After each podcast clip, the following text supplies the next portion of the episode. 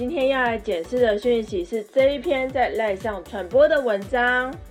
文章里面提到红茶可以养胃，因此建议胃溃疡的患者喝红茶、加糖红茶或者是红茶牛奶。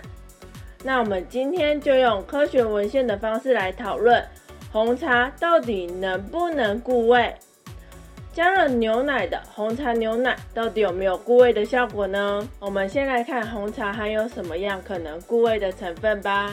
跟胃有关的成分就是茶多酚跟咖啡因啦。咖啡因应该大家都知道，那茶多酚到底是什么？茶多酚其实是一个统称，它并不是指单一一种物质，而是由许多不同种的物质所组成的。而文章中所提到的。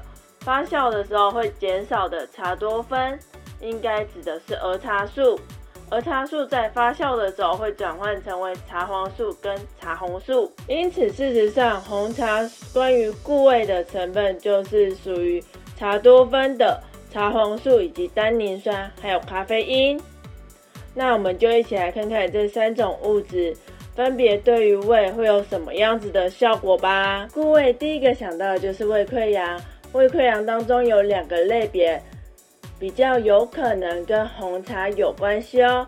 第一种就是消炎药引起的消炎药诱导的胃溃疡，另外一种呢，则是酒精引起的酒精诱导的胃溃疡。我们先来看看茶黄素与胃溃疡之间的研究吧。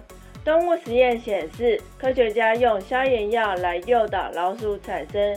消炎药诱导的胃溃疡，再将茶黄素加入到老鼠的饮水当中，他们发现茶黄素会借由抗氧化的能力来促进胃溃疡的愈合哦。那同为茶多酚的单宁酸呢？动物实验显示，科学家先为老鼠服用单宁酸。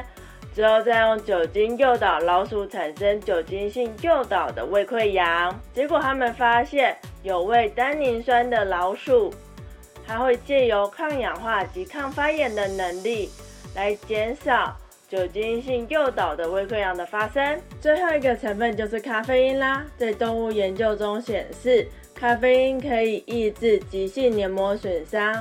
这包含了消炎药或者是酒精引起的胃溃疡哦。然而，最新的回顾性研究中显示，喝咖啡与胃溃疡的风险是没有关系的。因此，咖啡因对胃的影响是需要更多的研究来做证实的哦。前面提到各成分可能的影响，那红茶本身到底有没有效果嘞？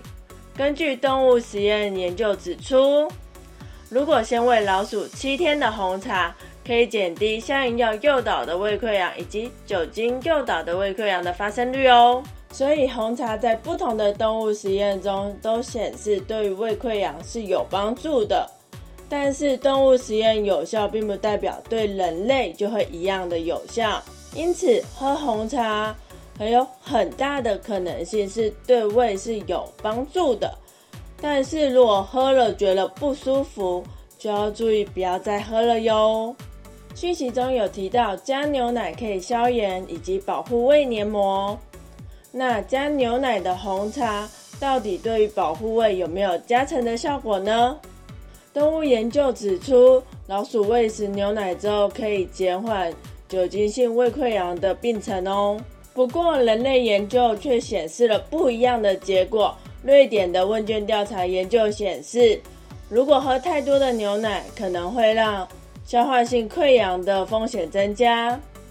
挪威的问卷调查研究也显示相同的结果，如果喝太多的牛奶，可能会让十二指肠溃疡的风险增加哦。如果红茶加入牛奶，也就代表着红茶可能有效的成分会被稀释，而且这些有效的成分。也有可能跟牛奶中的蛋白质产生复合物，而降低它的生物活性。因此，红茶牛奶不太可能比红茶更有固胃的效果哦。红茶对于胃有没有可能会有什么负面的效果呢？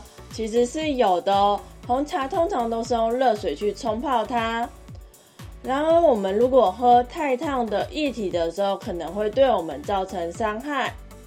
因此红茶泡好之后，建议放到比较不那么烫口再喝。一般认为比较接近体温会是一个比较理想的温度哦。今天的讲解就到这边啦。虽然红茶可能有固胃的效果，但是如果觉得胃部不舒服，建议还是要去看一下医生。